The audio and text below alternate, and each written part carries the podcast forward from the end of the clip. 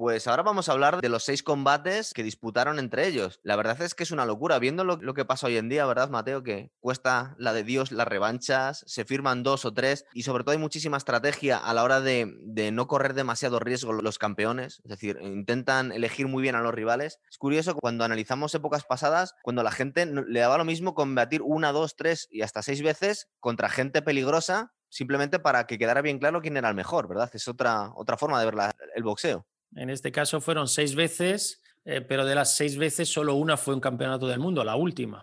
Es verdad. Eh, las demás, eh, bueno, la última, la del año 1951, las demás entre el 42 y el 51, seis veces, y la primera fue, pues fíjate tú, el primer año prácticamente, casi segundo de carrera de Jack LaMotta y el segundo, casi tercer año de carrera de Sugar Ray Robinson, con lo cual justo al principio estos dos grandes ya pelearon. Y la primera pelea es eh, justamente del 42, 2 de, octubre. 2 de octubre. Ray llegaba de un 25-0 Ojo, llevaba dos años y pico luchando de profesional, 25 veces había peleado ya. Y antes tenía un 85-0 de amateur, o sea, llevaba. Exacto.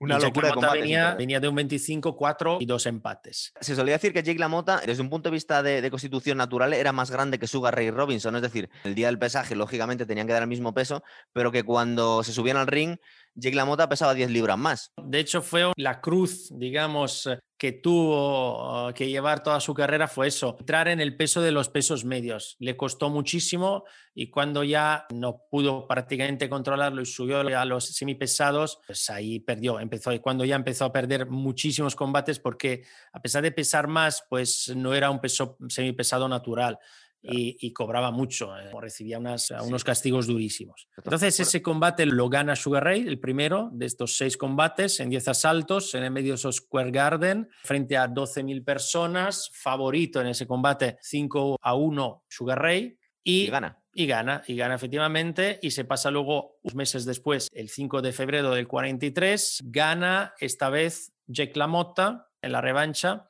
en, en Detroit. Detroit. Y además fue el primer KO que le hacían a Sugar Ray Robinson, ¿verdad? Y le sacó del ring. Es curioso. Sí. La primera vez que te tiran al suelo y te sacan directamente del Sí, cuadrilátero. le sacó del ring y le sacó, pues además en Detroit, que era donde, donde vivía Sugar Ray. Pero se Eh, levantó. Ese combate lo perdió, pero a los puntos. Exacto, sí, sí, sí. Se levantó y luego llegaron a, los, a agotar a lo- los 10 asaltos y ganó Jack LaMotta el segundo combate. Fíjate tú que es- ese fue el 5 de febrero del año 1943 y el 26 de febrero del año el mismo mes. Es curioso, 1943 es cierto, el, el tercer eh, combate, otra vez en Detroit, me imagino que se quedarían ahí, ya sin volver a cada uno a su casa, y eh, esta vez vuelve a ganar Sugar Ray. Le volvieron a hacer un KO. Es decir, Sí. ya Sugar Ray debía estar. Dice: Este tío me está cogiendo el punto porque me vuelve a hacer un KO. Es verdad que ganó. El único que le había tirado al suelo era Jake LaMotta en toda su carrera. Y pasamos a la cuarta pelea, ¿verdad? 23 de febrero del 45, en el Madison Square Garden, vuelve a ganar Sugar Ray. Vuelve Sí, a ganar por Sugar decisión unánime, además. Ray. Exacto. Y tenemos la quinta. La quinta, pocos meses después, ves que al final eran, eh, vamos, eh, combates Seguidos, eso es. muy seguidos, 26 de septiembre del 45, esta vez en Chicago, y por decisión dividida, Sí. Sugar Ray Robinson gana otra vez. Este combate durísimo. En algunos momentos estos combates los está dominando Jack LaMotta, ¿vale? De hecho, mm, el público reacciona contestando a la decisión de los jueces cuando, cuando la victoria se la dan a, a Sugar Ray. Y eh, Sugar Ray dijo que esa había sido la peor pelea, la pelea más dura que había tenido contra la Mota, incluso más que la que perdió, la segunda pelea. Es verdad, a veces ocurre eso. Y por último tenemos la masacre de San Valentín, la sexta pelea, el 14 de febrero del 51. Es curioso lo que os ha comentado Mateo, que fue el primer, el primer combate de los seis que disputaron que se jugaban algo, se jugaban el título, que lo tenía Jake LaMotta, no lo tenía Sugar Ray. Tenía Jack LaMotta, por algo se llama la masacre de San Valentín, porque fue una- realmente una masacre. Los periódicos del día siguiente, algunos dijeron que fue una salvajada el castigo que recibió Jack LaMotta, que tenía que haber separado mucho antes el combate, por lo menos más allá por el noveno o décimo asalto, no llegar hasta el 13. Y ahora, como veremos en estas imágenes, efectivamente hay unos asaltos eh, tremendos en los cuales eh, Jack LaMotta casi no lleva ningún golpe, solo recibe. Y Jack LaMotta había venido de ganar el título contra Cerdan, defenderlo contra Tiberio Mitri, defenderlo contra el francés eh, de Tuy. Y esta, este era, él era el campeón, con lo cual es verdad también que cuando eres el campeón, el árbitro antes de interrumpir el combate se lo tiene que pensar un par de veces. Si la esquina no para el combate, es difícil que lo pare. Sugar Ray llegaba de haber ganado una cantidad enorme de, de, combates. Había perdido prácticamente solo contra, contra Jack LaMotta ocho años antes. Era imparable. Vamos a ver. El asalto número 11 de la masacre. El número 11 venía, venía de un asalto 10 en el cual Jack LaMotta todavía estaba bastante bien. Aquí lo vemos a LaMotta. Pero es a partir del asalto 11 que el dominio de Sugar Ray en pantalón blanco es enorme. Vemos además a Jack LaMotta con la, la defensa, las manos bastante mm, bajadas abajo, y, pero con esa actitud siempre de atacar y de, ir hacia adelante, con la cabeza siempre hacia adelante, y eso le hacía que, que se llevaba muchísimos golpes. Total. ¿Cómo nos recuerda el estilo a Mohamed Ali, verdad? Es como una especie de Mohamed Ali miniatura. Sí, exacto. Es que tiene más mérito incluso lo de Mohamed Ali porque pesaba más y era increíble verle a Mohamed Ali. Estos dos eh, ya vemos cómo efectivamente Sugar Ray se mueve mucho y el otro le persigue por todos los lados. Salvando la diferencia, ¿no te recuerdo un poco al Cyril y Manila de Joe Frazier y Mohamed Ali? Sí, la verdad que sí. La verdad que sí, porque Joe Fraser iba siempre con la cabeza hacia adelante, moviéndose de un lado para otro, llevándose una cantidad tremenda de golpes en plena cara. Sí. Y el otro, y Mohamed Ali, pues moviéndose mucho más, siendo mucho más ágil. No digo que escapando y huyendo, pero vamos, intentando que no, que no le pillara. Cierto. Y vemos aquí, pues ya la reacción de Sugar Ray. Jack LaMotta cansadísimo ya. Sí y luego ya pasamos al asalto 12. Sí, lo tenemos completo porque es curioso ver, eh, bueno, es curioso ver lo duro que es. Esto es uno de los asaltos más duros, creo que de la historia del boxeo, de, casi todos.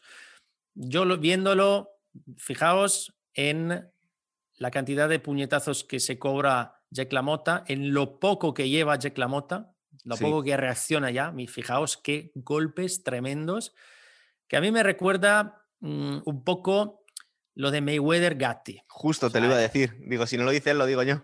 Mayweather Gatti es tremendo. Uno de los asaltos, no recuerdo ya cuál fue, pero hay un asalto entre Mayweather Gatti donde Gatti creo que no lleva ni un golpe o igual lleva dos o tres. Absolutamente nada. Y se lleva una, un castigo tremendo. Y aquí vemos que Jack LaMotta no hace nada, está cansadísimo eh, y se queda ahí parado.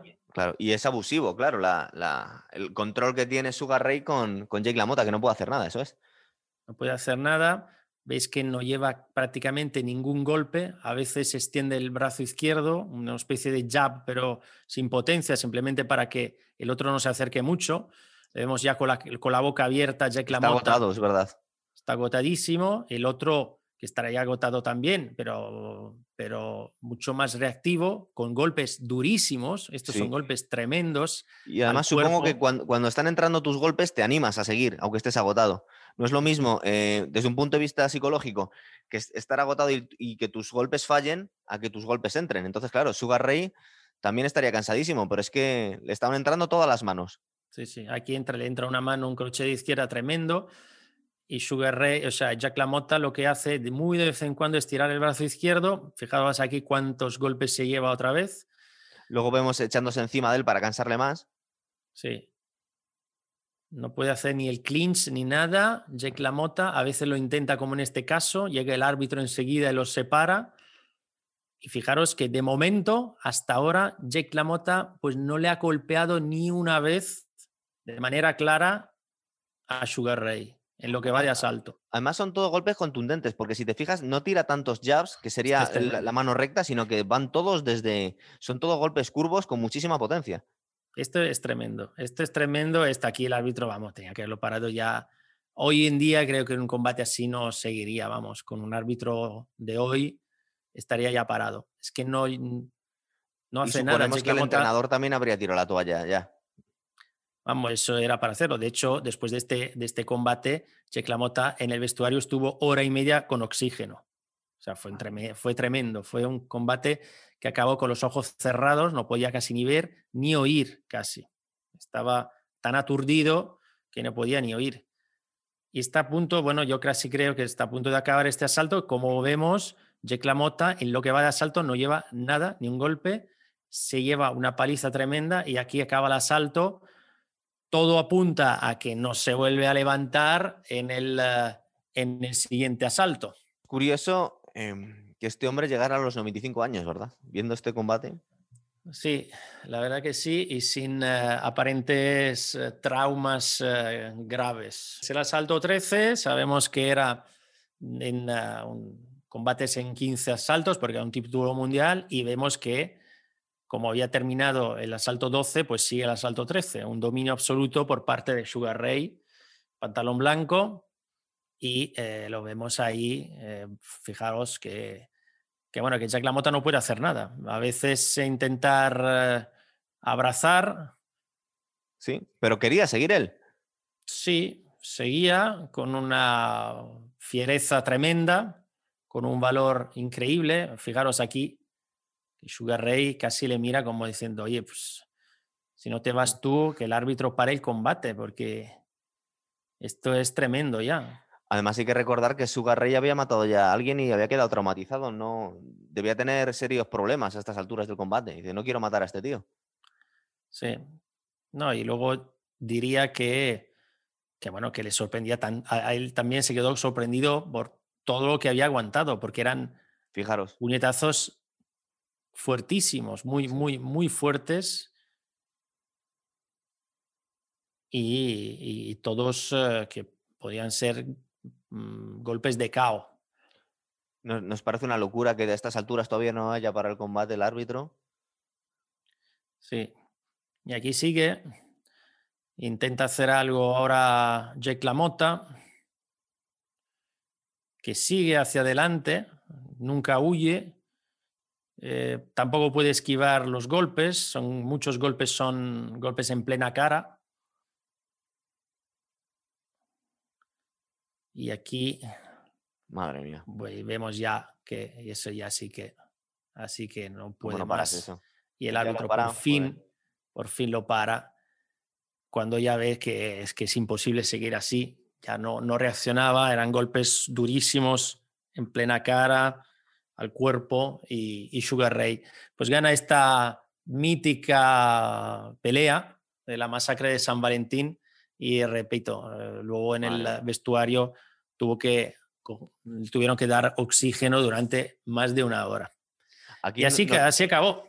Los grandes seis combates entre estos dos campeones con un solo combate ganado por parte de Jack LaMotta, pero con este, este final, digamos, no feliz para Jake LaMotta, pero sí que con uh, un combate que ha pasado en la historia del, uh, del boxeo. What was your battle plan uh, going into this fight, Ray, against uh, Jake LaMotta? My battle plan was to be able to stick and move. As I knew your battle plan. Sure did. I knew your battle plan. I knew every move you made. And you knew every move I made. Muy bien, chicos. Pues yo creo que hemos metido buen repaso a Jake LaMotta y a Sugar Ray Robinson, ¿verdad? Ya pensaremos eh, de qué hablar la próxima vez. Sí, ya vamos a ir preparando el próximo programa. Muy bien, chicos. Pues hasta otra. Venga, chao, chao.